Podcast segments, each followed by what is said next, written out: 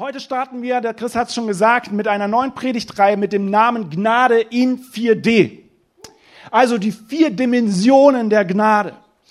Und wir werden, äh, und wir werden, wir werden in den nächsten vier Sonntagen, in den nächsten vier Gottesdiensten darüber reden, was für Dimensionen es, der Gnade es gibt. Und ich glaube, das ist wichtig. Es ist ein Thema, das ich seit zwei Monaten auf dem Herzen habe. Und ich habe sogar überlegt, ja, soll ich darüber predigen, bevor ich in den Urlaub fahre? Und dann hat Gott zu, meinem Herz gesprochen, nein, das ist etwas, das, das, das kannst du nicht an einem Sonntag abhandeln. Das ist so wichtig. Ich glaube, da brauchen wir Zeit für. Und deswegen werden wir heute starten mit der Predigtreihe Gnade in 4D.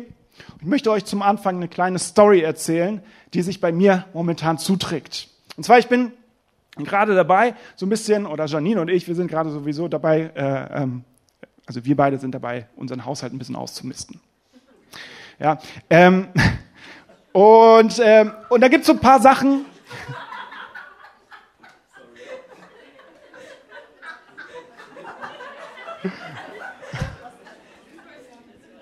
Okay, alles klar. Ich, ich habe es nicht verstanden, aber äh, ist schön, wenn ihr was zu lachen habt. Okay, also, wir sind gerade dabei, unseren Haushalt auszumisten.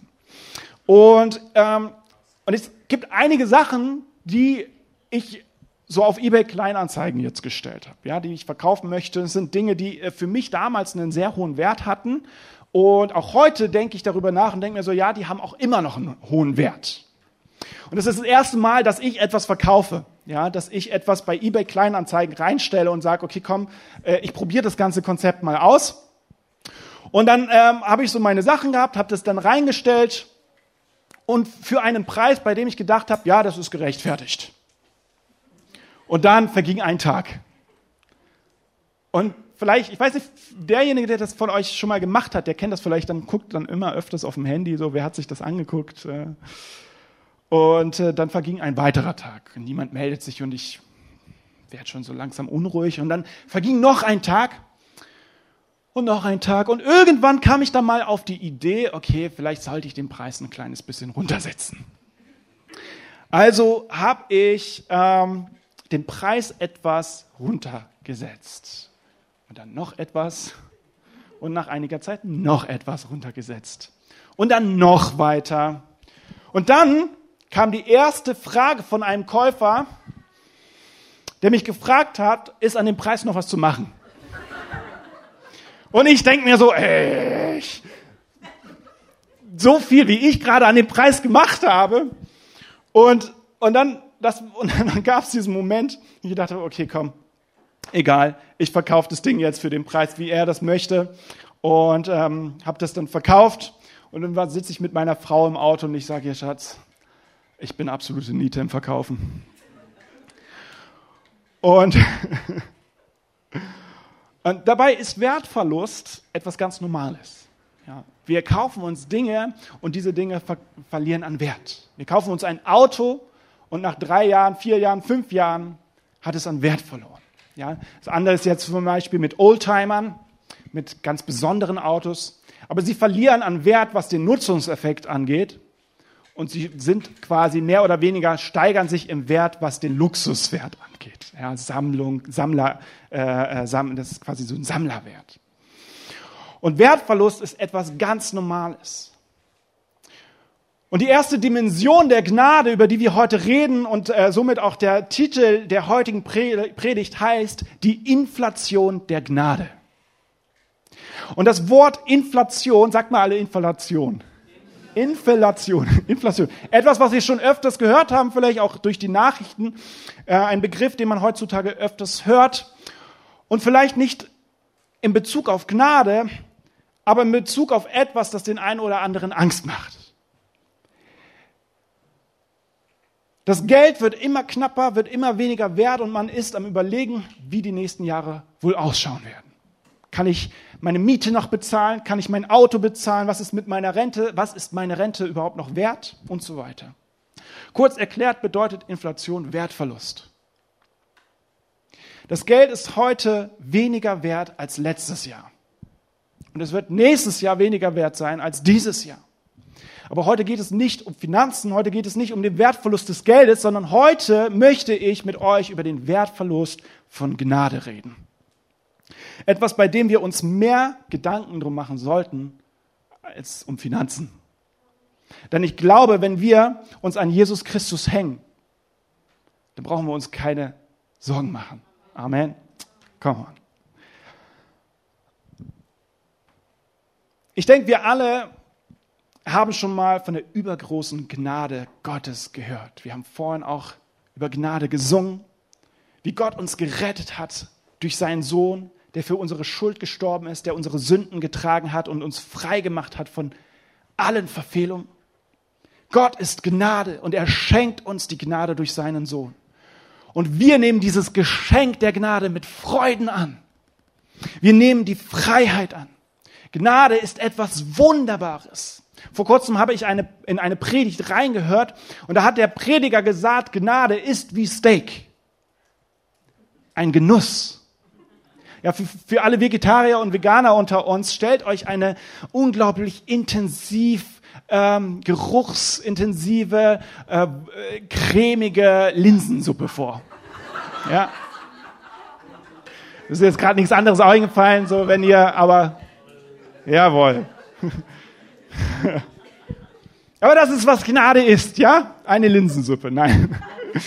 Ein Geschenk, das in die Freiheit führt. Etwas, was uns die Sünde und somit alle Verfehlungen, die wir machen, nicht anrechnet. Wir sind frei von Religiosität und können leben, wie wir wollen, denn Jesus hat uns frei gemacht durch seine Gnade.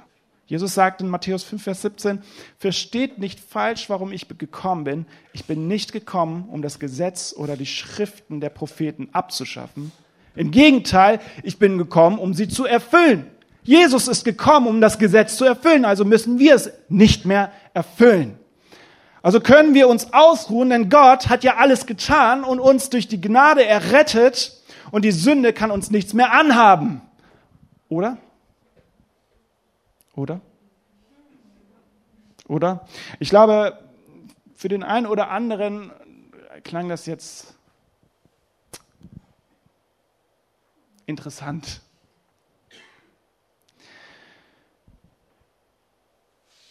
Ich glaube, es ist so wichtig zu verstehen, was mit der Gnade Gottes gemeint ist. Gnade können wir nicht interpretieren, wie wir, wir können, wir können die Gnade Gottes nicht interpretieren, wie wir es gerne wollen. Dietrich Bonhoeffer hat das ganze Thema der Gnade mal aufgegriffen und hat von der billigen Gnade geredet. Das passt ganz gut zu dem heutigen Thema, die Inflation der Gnade. Und er hat von der billigen Gnade geredet.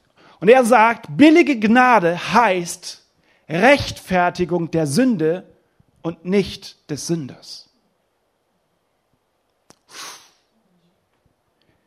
Rechtfertigung der Sünde und nicht des Sünders.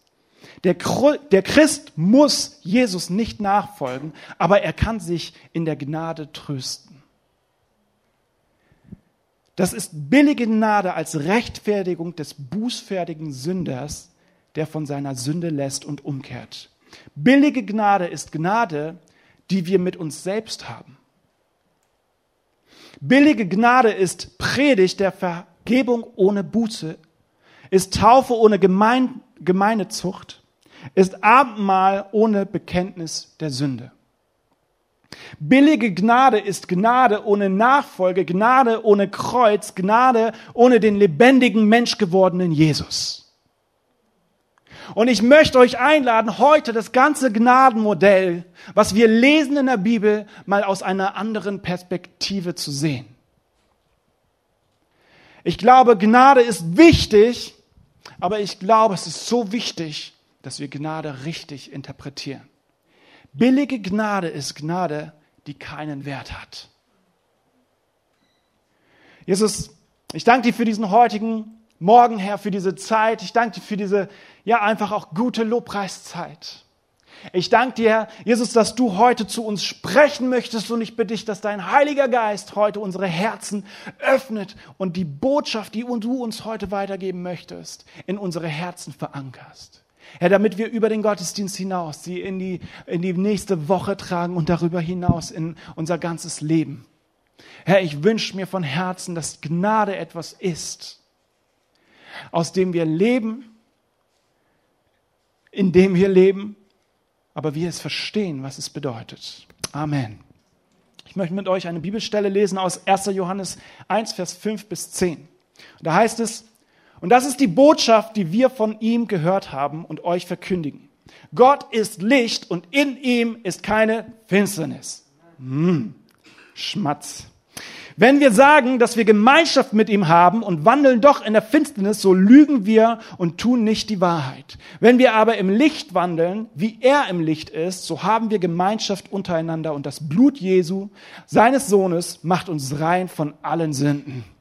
Wenn wir sagen, wir haben keine Sünde, so betrügen wir uns selbst und die Wahrheit ist nicht in uns. Wenn wir aber unsere Sünden bekennen, so ist er treu und gerecht, dass er uns die Sünden vergibt und reinigt uns von aller Ungerechtigkeit. Wenn wir sagen, wir haben nicht gesündigt, so machen wir ihn zum Lügner und sein Wort ist nicht in uns. Dieser Bibeltext fordert uns zu etwas auf. Nämlich, er fordert uns dazu auf, ein Leben in Licht zu führen. Gott ist Licht und in ihm ist keine Finsternis. Amen. Come on. Wenn wir ein Leben in Licht führen sollen, dann bedeutet das, dass wir ein Leben an seiner Seite führen. So wie ich letzte Woche darüber geredet habe, wir hatten letzte Woche das Predigtthema Lebensweise, eine neue Lebensweise. Und so wie ich letzte Woche darüber geredet habe, ein Leben, in der wir bei Jesus Christus in die Lehre gehen. Eine neue Lebensweise. Wenn wir uns an Jesus hängen und mit ihm unterwegs sind, dann sind wir Lehrlinge Gottes, sind wir Lehrlinge Jesu. Und genau das ist hiermit gemeint. Wenn wir ein Leben in Licht führen sollen, dann ist es genau das. Jesus Christus fordert uns auf, ihm zu folgen, sein Lehrling zu sein, zu werden, mit ihm Gemeinschaft zu haben und in Beziehung zu leben mit ihm. Die Dinge zu tun, die er getan hat und so zu sein und werden, wie er ist und war.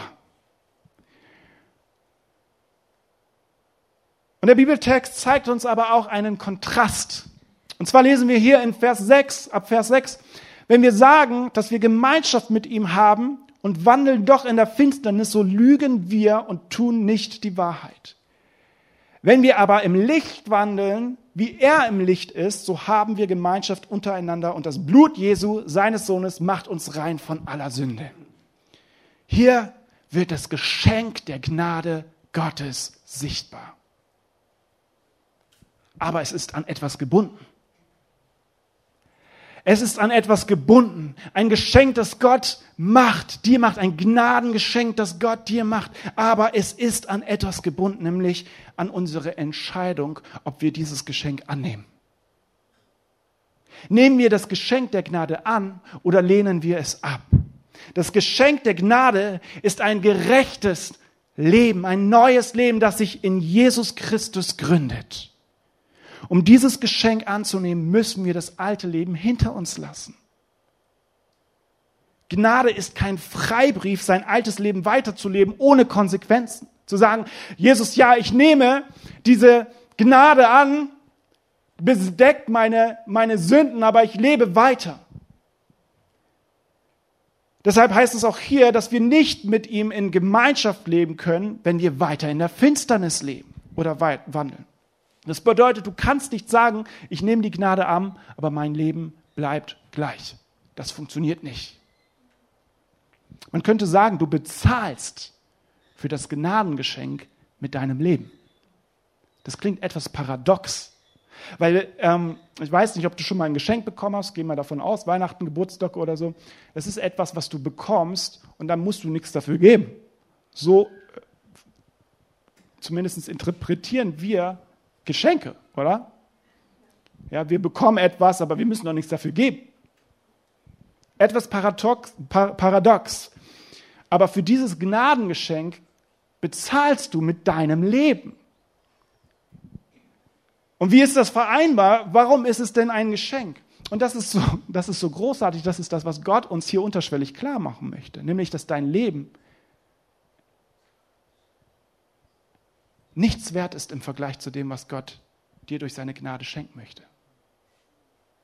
Und wenn dein Leben, dein altes Leben keinen Wert hat und du es austauschst für etwas, das unendlich viel Wert hat, dann ist es ein Geschenk.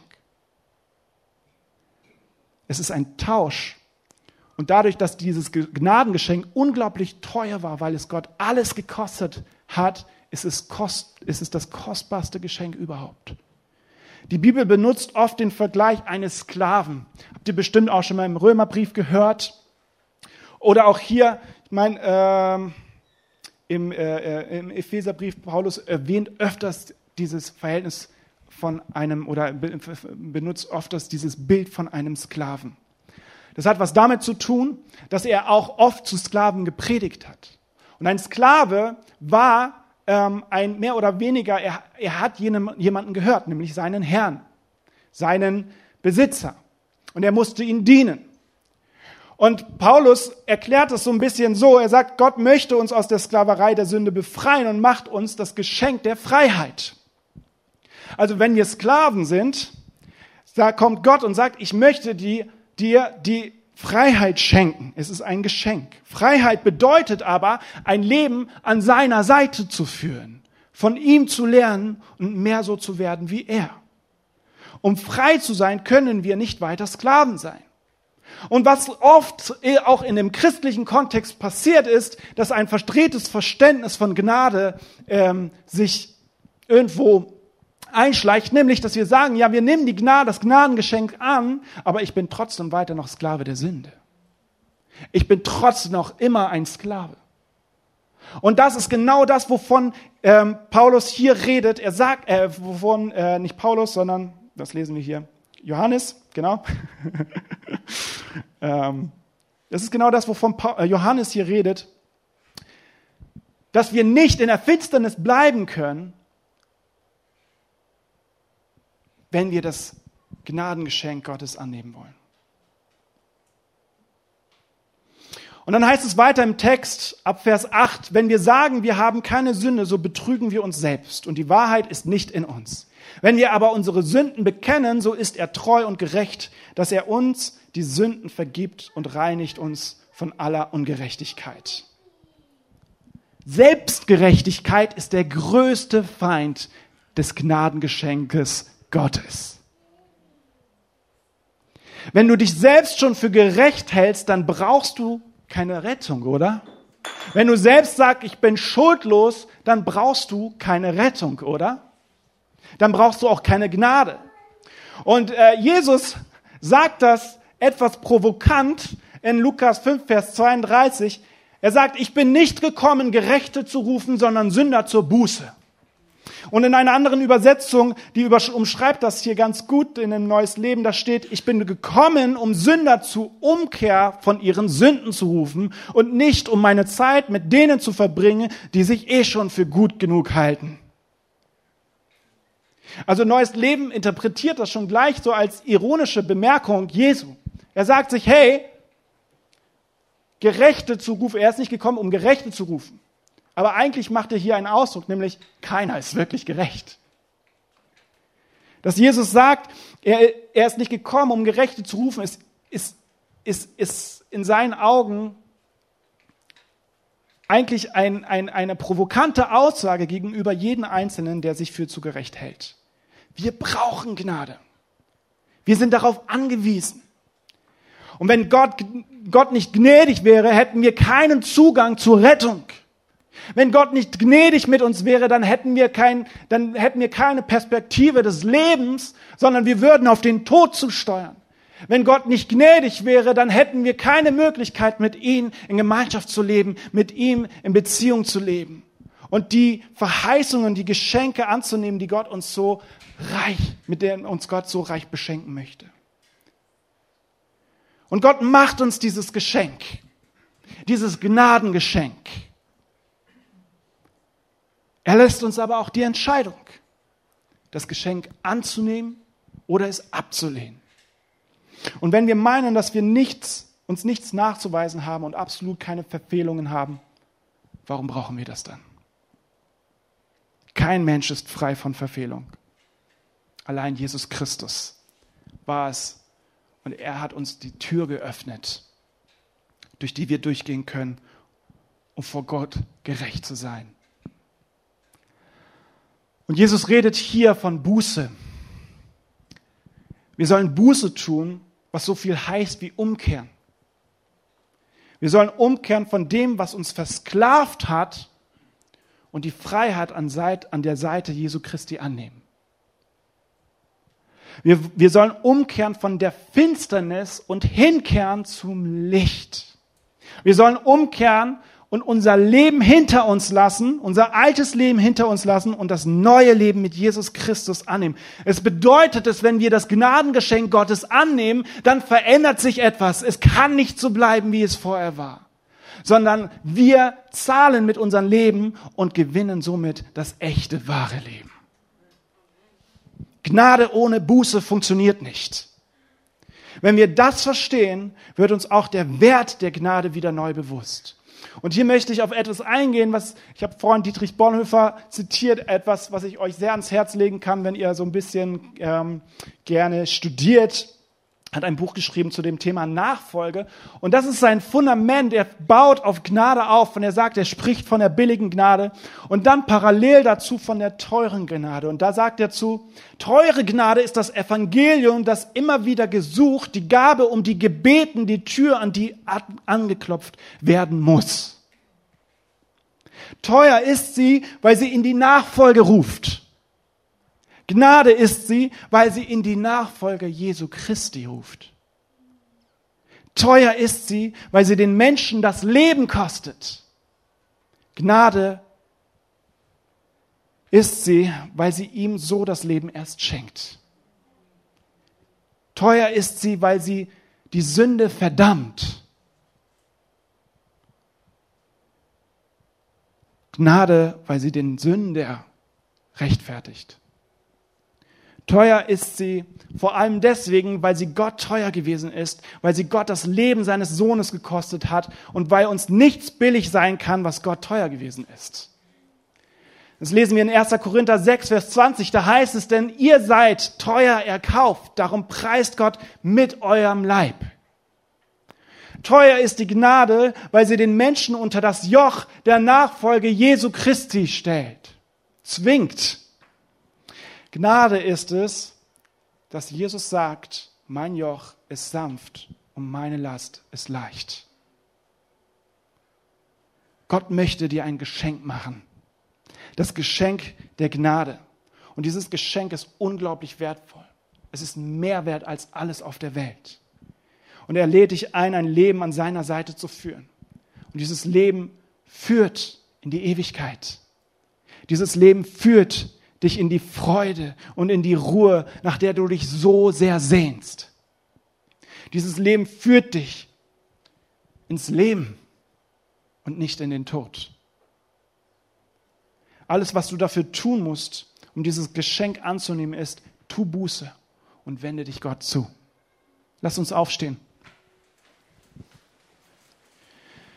Tu Buße und wende dich Gott zu. Das heißt, komm vor Gott und gib ihm dein ganzes Leben und sag ihm, ich will es nicht mehr. Nimm du es. Ich gebe es ab. Schenk mir ein neues Leben an deiner Seite, in dem du bestimmst, was richtig und was falsch ist. Ich möchte nicht der sein, der entscheidet, was richtig und falsch ist. Ich möchte nicht der sein, der entscheidet, was gut ist und was böse ist, sondern ich lasse dich es entscheiden. Und ich möchte mein altes Leben an dich abgeben und ich möchte dieses neue Leben annehmen. Und in Apostelgeschichte 3, Vers 19 und bis 20, da spricht Petrus am Ende einer Predigt, die er hält, und er sagt zu den Menschen, nun kehrt euch ab von euren Sünden und wendet euch Gott zu. Kehrt euch ab. Hier steht, tut Buße. Kehrt euch ab von euren Sünden und wendet euch Gott zu, damit ihr von euren Sünden gereinigt werden könnt. Dann berechne, dann brechen herrliche Zeiten an und ihr werdet durch den Herrn gestärkt werden und er wird euch sogar Jesus, den Christus, wieder senden. Wow. Tut Buße, wendet euch Gott hin und es werden herrliche Zeiten anbrechen. Es brechen herrliche Zeiten an. Eine Aussage von jemandem, der durch sehr, sehr viel Leid gegangen ist und auch noch gehen wird. Petrus hatte nicht unbedingt das einfachste Leben. Er hat alles hinter sich gelassen. Alles, um einem Mann zu folgen, der ihn ins Leben geführt hat, nämlich Jesus Christus. Und an diesem Punkt, da war sein Leben nicht auf einmal von Leid befreit. Es war kein Leben, das er geführt hat, wo er gesagt hat, jetzt bin ich Multimillionär, ich habe keine Sorgen mehr, ich mach, äh, es gibt keine Inflation mehr, es gibt keine Ängste mehr, es gibt kein Leid mehr, ich habe keine Schmerzen und all das, das hatte Petrus nicht. Und dennoch hat er alles aufgegeben und ist diesem Jesus Christus nachgefolgt. Und er sagt, wenn du das tust, wenn du dich umkehrst und dein altes Leben hinter dich lässt und bereit bist, das neue Leben anzunehmen, das Jesus dir bereitwillig durch seine Gnade schenken möchte, dann werden große, dann werden herrliche Zeiten anbrechen.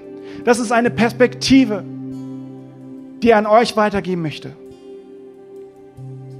Eine Aussage von jemandem, der, dem es absolut nicht, der, der absolut kein leichtes Leben hat. Und er sagt, es brechen herrliche Zeiten an. Und wir werden durch den Herrn gestärkt werden. Und er sagt, wir dürfen uns darauf freuen. Denn Jesus Christus wird wiederkommen und wir werden ihn sehen. Wir werden ihn begegnen und wir werden diesen wahren Frieden und diese wahre Ruhe bei ihm empfangen. Es heißt nicht, dass das Leben nach, unserer nach unseren Vorstellungen verläuft, aber es werden herrliche Zeiten anbrechen. Und das ist so großartig. Und ich, ich möchte es einfach, das ist doch eine Vision, die wunderschön ist. Eine Perspektive. Und wenn wir uns das vor Augen führen, was wir gewinnen, und das möchte Jesus hier zum Ausdruck bringen, der Gewinn durch das Leben, was wir durch ihn empfangen, ist unendlich mal viel größer als das, was wir haben. Und ich möchte dich einladen, wenn du eine Entscheidung treffen möchtest, dieses Leben anzunehmen, was Gott dir geschenken möchte, dann sprich das im Glauben aus und lass uns mal alle unsere Augen schließen. Und wenn du sagst, hey, ich möchte das, ich möchte diese Rettung, ich möchte dieses neue Leben, ich möchte dieses Gnadengeschenk annehmen und ich bin bereit dafür zu zahlen mit meinem Leben. Es ist, es gibt diesen Satz, Herr, es ist nicht viel, ich gebe dir mein Leben, es ist nicht viel, aber alles, was ich, äh, alles, was ich habe. Und Jesus sagt, es ist alles, was ich will. Hey, und wenn du das machen möchtest heute Morgen, dann heb mal kurz deine Hand. Come on. Wow. Wow. So viele Hände. So stark. Hey, Gott sieht dich, wo du gerade bist. Gott sieht dich, wo du gerade bist. Und er möchte dir begegnen. Und er möchte dir nicht nur heute, morgen begegnen, sondern über den Sonntag hinaus. Er möchte ein Leben, ein neues Leben aufbauen mit dir gemeinsam. Und ich habe das vorhin gesagt, er möchte, dass du mit ihm gemeinsam unterwegs bist, dass du dich im Licht, in seinem Licht fortbewegst. Herr, und wenn du das entscheiden möchtest und wenn du daran glaubst, was Jesus Christus für dich getan hat und wenn du dieses Gnadengeschenk annehmen möchtest, dann möchte ich dich bitten und auffordern, mit mir gemeinsam dieses Gebet ähm, zu beten. Und zwar laut als Proklamation und als Bestätigung dessen, was du auf deinem Herzen gerade, äh, was du in deinem Herzen gerade entschieden hast. Und ich ermutige die Gemeinde auch mitzubeten, jeder Einzelne, der diese Entscheidung schon getroffen hat, als Unterstützung und als Proklamation vor Gott. Wir wollen deine Gnade nicht abwerten, sondern wir wollen, Herr, sie hochheben und Danke sagen, Herr. Jesus Christus, ich danke dir für deine unendliche Gnade, für das du uns ja einfach für das, ja, für das, dass du uns freigekauft hast. Und ich danke dir dafür, dass du den Weg gegangen bist, den keiner von uns gehen konnte. Und ich möchte dieses Opfer annehmen. Und ich bitte dich um Vergebung für alles, was ich getan habe, für alles, was in der Vergangenheit liegt, wo ich dem Ziel, wo ich, wo, wo ich, wo ich ja, dem, das Ziel ver, verfehlt habe. Und ich möchte mit dir gemeinsam gehen. Ich möchte von dir lernen. Ich möchte ein Lehrling sein. Dein Lehrling.